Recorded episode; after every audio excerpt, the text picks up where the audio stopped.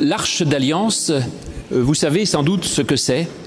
C'était ce coffre en bois d'acacia recouvert d'or que les Hébreux trimbalaient tout le temps avec lui, avec eux dans le désert, et qui pour eux symbolisait la présence de Dieu.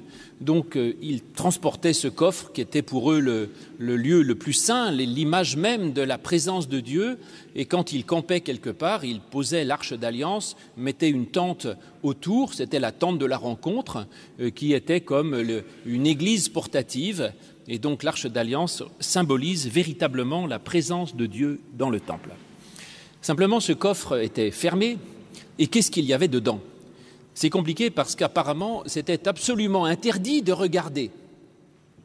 Alors, euh, aujourd'hui, les, spécialistes de l'histoire euh, disent que si on interdisait tellement de regarder dedans, c'est que ce qu'il y avait dedans n'était pas euh, pas très correct. Et ils pensent aujourd'hui, en particulier Thomas Romer, dans dans, ses livres sur l'histoire d'Israël, dit que probablement Israël au départ était euh, euh, polythéiste ou adorait des statuettes et qu'il y avait sans doute dedans une statuette d'une divinité et que par conséquent euh, ben, elle y était mais qu'on interdisait aux gens de le regarder parce qu'à ce moment-là on considérait qu'il ne fallait pas adorer les statuettes donc on disait celui qui regarde il sera condamné à mort. Je ne m'intéresse pas du tout à l'archéologie. Ce qui m'intéresse, c'est le sens biblique c'est-à-dire cette arche symbolise la présence de Dieu. Pour la Bible, que ce soit historiquement vrai ou pas, je m'en fiche, pour la Bible, qu'est-ce qu'il y a dedans? Alors vous le savez sûrement, il y avait plusieurs choses. Il y avait en tout cas une chose que tout le monde connaît à peu près, c'était les tables de la loi.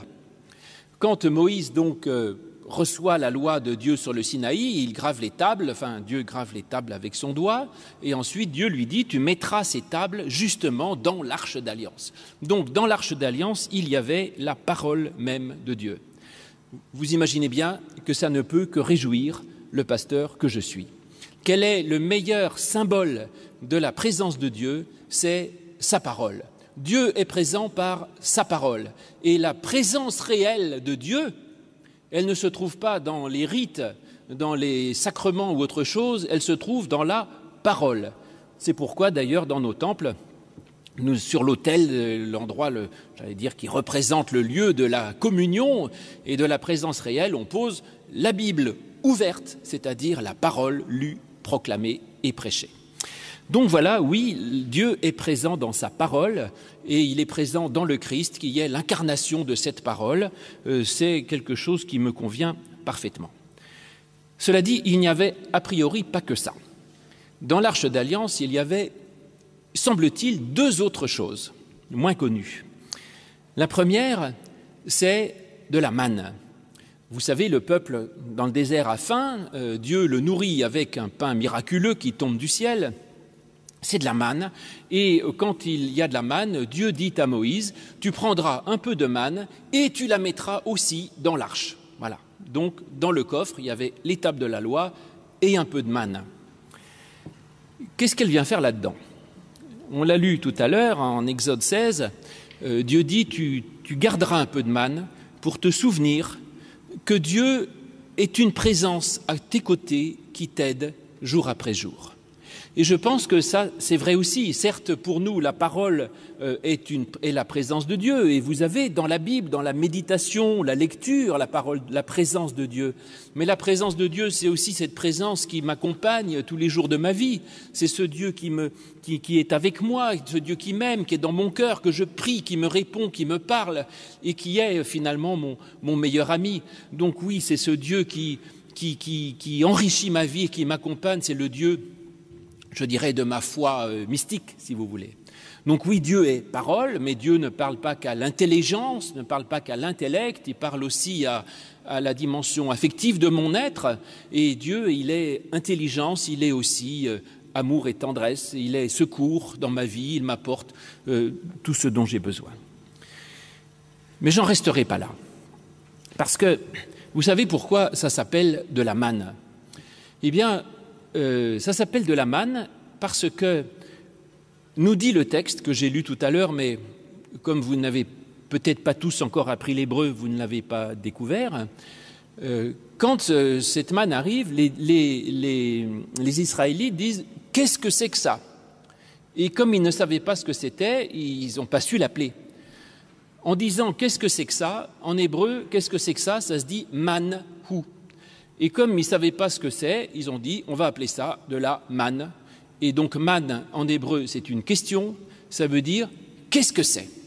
Donc ils ont appelé ça du qu'est-ce que c'est. Si vous voulez, c'est un peu comme en, français, vous savez, un, un vasistas, un c'est ça?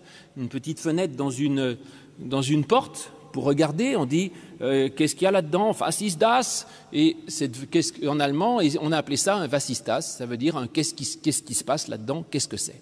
Donc man, ça veut dire qu'est-ce que c'est.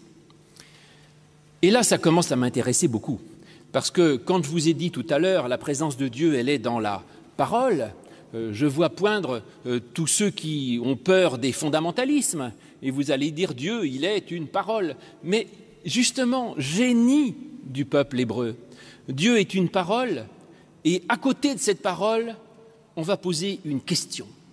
Donc c'est une parole avec une question. Donc ce n'est pas une parole à laquelle il faut dire oui, amen, je vais obéir, je vais suivre, c'est la parole de Dieu, qu'il soit fait ainsi, et je vais. Non, c'est une parole et à côté de la parole, j'ai le droit de poser des questions. Et c'est justement par les questions qui vont dialoguer avec cette parole que Dieu est présent. La parole de Dieu n'est pas une parole à obéir, n'est pas une parole à croire ou à appliquer, c'est une parole pour nous questionner, si vous voulez. Une parole avec laquelle je rentre en dialogue. Et donc, si vous n'êtes pas d'accord avec tous les passages de la Bible, aucune importance tant que vous acceptiez que la Bible vous questionne. Et personnellement, je ne peux pas adhérer à tout ce qui est écrit dans la Bible. Il y a des passages qui sont, à mon avis, pas, pas bien, voilà, de violence ou de vengeance ou d'autres choses. Mais je ne mets de côté aucun passage. Et chaque passage, qu'il me plaise ou pas, je le prendrai au minimum comme une question. Alors, je ne sais pas s'il y en a ici, mais quand je prépare des, des jeunes ménages au mariage, je leur dis, euh, prenez un évangile et amenez-moi toutes les questions que ça vous pose. Alors, ce n'est pas du tout pour leur dire euh, je vous donnerai les bonnes réponses, mes enfants, parce que j'ai la science. En faisant ça, je les mets dans la voie d'une lecture créative euh, et réelle de l'écriture. Je lis la Bible et elle me fait avancer par les questions qu'elle me pose, et non pas tellement par les réponses, mais parce qu'elle questionne ma vie. Et le, rabbin Marc-Alain Waknin, dont je vous recommande tous les livres, il en a écrit des tas et des tas, mais ils sont tous très bien. Marc-Alain Waknin, à propos de la manne, euh, développe cette même idée en disant Tiens, comme c'est drôle, voilà un Dieu qui nourrit son peuple dans sa marche prophétique et il le nourrit par des questions, pas par des réponses. Donc il le nourrit par des questions. C'est un texte que l'on a le droit de questionner et un texte qui a de l'intérêt parce qu'il nous questionne et parce qu'il nous fait réfléchir. Et de ce côté-là, euh, je, crois que ça, c'est tout le contraire justement de certaines prédications sectaires ou même euh, certains sectaires qui frappent à la porte et qui vous disent euh, croyez dans la Bible de je ne sais quoi parce que j'ai les réponses et donc avant même de savoir quelles sont vos questions, ils ont déjà des réponses à des questions que vous ne vous posez pas, si vous voulez. Les sectaires ont des réponses. La Bible a des questions. C'est très différent. Voilà. Mais il n'y avait pas que ça. Ensuite, je vous l'ai lu aussi, il y a cette histoire du bâton de Moïse ou du bâton d'Aaron ça, c'est moins connu et assez intéressant aussi. Le bâton d'Aaron, je vous ai lu l'histoire en nombre 17. Donc vous savez que Aaron était le chef de la tribu des Lévites. Les Lévites, c'était la tribu des prêtres. Donc ceux qui organisaient le culte, en fait. Voilà. Et le peuple a dit, mais euh, ils nous embêtent, les Lévites, après tout, euh, on n'a pas besoin d'eux, on est tout à fait capable de vivre nous-mêmes notre relation à Dieu. Et donc le peuple a remis en cause l'autorité d'Aaron, de Moïse et des prêtres en général. Et voilà que, euh, effectivement, il y a ce miracle, le bâton, vous savez, ils mettent tous, les bâtons devant l'arche, justement, et puis seul le bâton de Moïse et d'Aaron euh, fleurit, euh, montrant que Dieu dit non, je tiens beaucoup à cette primauté de la tribu des prêtres dans Israël. Et il dit même, ce bâton, d'Aaron qui a fleuri, eh bien, tu le mettras dans l'arche. Donc, il y avait l'étape de la loi, la manne et le bâton d'Aaron. Le bâton d'Aaron représente, autrement dit, la, légitimité de l'existence du sacerdoce et du culte, en quelque sorte, c'est-à-dire d'une institution mettant en relation l'homme avec Dieu. Et alors là, ça, bon, je termine par là parce que, évidemment, vous imaginez bien que, en tant que protestant, c'est pas la, la chose qui me plaît le plus, finalement. Mais je me mets à l'écoute de l'écriture. Parce que les protestants disent facilement Oh, ben vous savez, moi, nous, on peut se passer de l'église, euh, c'est pas la peine d'aller au culte, c'est pas la peine d'aller au catéchisme, c'est pas la peine d'être baptisé, pas la peine d'être marié, l'important, c'est sa relation directe avec Dieu. Vous pouvez le penser, Dieu ne le pense pas. Voilà. En tout cas, d'après l'écriture. Et il dit Attention, la tribu des Lévites, le culte est absolument essentiel et est un des éléments du mode de présence de Dieu dans le peuple, si vous voulez, ce n'est pas accessoire. Et donc l'importance de l'Église qui contribue à cette présence réelle. Oui, il y a l'écriture, oui, il y a l'aide directe de Dieu, ma démarche intellectuelle et ce que Dieu m'apporte, mais il y a aussi la pratique cultuelle, il y a aussi le, rite, les sacrements, le temple, le culte, les catéchismes, les écoles bibliques et les pasteurs et les prêtres qui participent à ce mode de présence de Dieu dans le monde. Ce sont des éléments importants. Et donc, un et deux ne suffisent pas, la parole et la question ne suffisent pas, et il est bon de rappeler aux protestants que l'Église a une importance essentielle. D'ailleurs, Calvin ne disait pas le contraire. Hein. Calvin n'a pas dit euh, on peut se passer de l'Église, ça n'a aucune importance. Calvin, certainement, a redéfini la place de l'Église comme n'étant pas euh, une sorte d'institution euh, euh, divine, infaillible, toute puissante, se substituant à l'individu ou je ne sais quoi. Mais Calvin n'a jamais dit que l'institution ne soit pas importante. Calvin disait l'essentiel, c'est que la parole de Dieu soit pleinement prêchée et que les sacrements soient droitement administrés. Donc la parole, d'accord, prêcher, c'est le questionnement que je vous fais, et les sacrements droitement administrés. Il n'a jamais nié toute Église, ni pensé qu'il faille euh, s'en passer ou la mettre de côté. Donc on a trois éléments la parole, le questionnement et l'Église. Les protestants ont raison, après avoir dit du mal des protestants, je vais en dire du bien, de dire que ce qui est quand même premier, c'est la parole de Dieu. Si on met premier autre chose, ou si on oublie un des éléments, il y a un problème. Premier, la parole de Dieu. Et d'ailleurs, il y a une discussion là-dessus. Savoir, certains textes disent que dans l'arche d'alliance, il y avait l'étable, la manne et le bâton, et d'autres textes disent, en fait, non, euh, dans l'arche, il n'y avait que l'étable, et la manne et le bâton étaient posés devant, mais pas dans l'arche, si vous voulez. Alors là, ça, c'est vraiment la position protestante pure et dure. La parole d'abord, et devant la parole, le questionnement et le culte, mais ce n'est pas le sacré du sacré, si vous voulez. Je suis, pourquoi pas, je suis assez d'accord. Ce qui serait grave, ce serait euh, de mettre en premier l'un des deux autres éléments. En tout cas, si vous dites la chose la plus essentielle, c'est l'Église, et la parole est secondaire, euh, ça ne va pas. Ou si vous dites euh, ce qui est premier, c'est le questionnement, donc je suis dans une sorte d'humanisme intellectuel qui peut poser, tout remettre en cause, n'importe quoi, et puis la parole après, si j'ai le temps, euh, ça, ne va pas non plus. Mais j'en resterai pas là.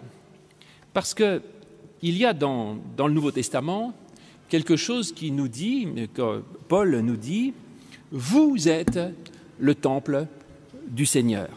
C'est-à-dire que en fait, aujourd'hui, il n'y a plus d'arche d'alliance. Et cette arche d'alliance, ce lieu de la présence de Dieu pour la pensée du, Nouveau Testament, c'est vous.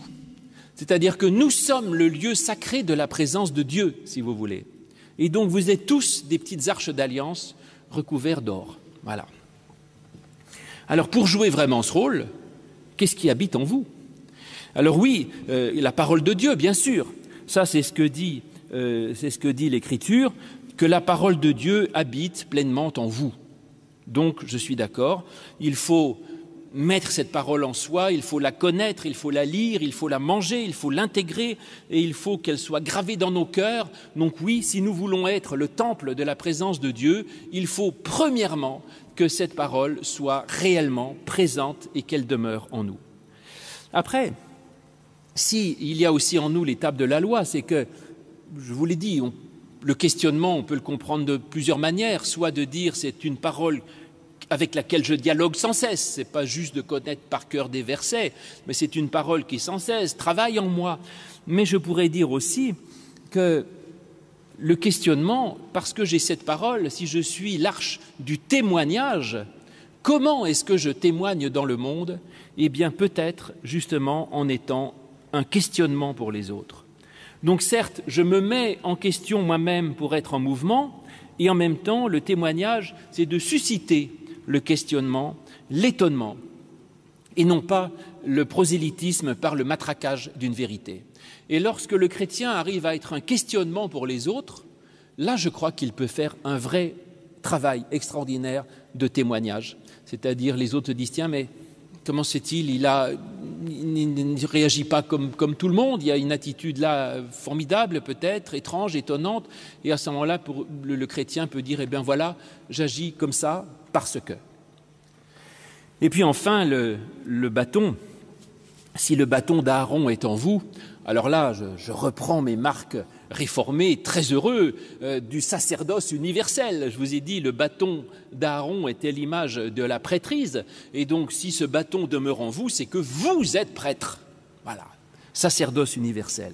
Vous êtes tous prêtres, c'est-à-dire vous êtes tous responsables vous-même de votre relation à Dieu, et vous êtes prêtres pour vous, mais aussi pour les autres. Parce que le prêtre n'est pas pasteur, n'est pas prêtre que pour lui, et le pasteur ne se prêche pas qu'à lui-même.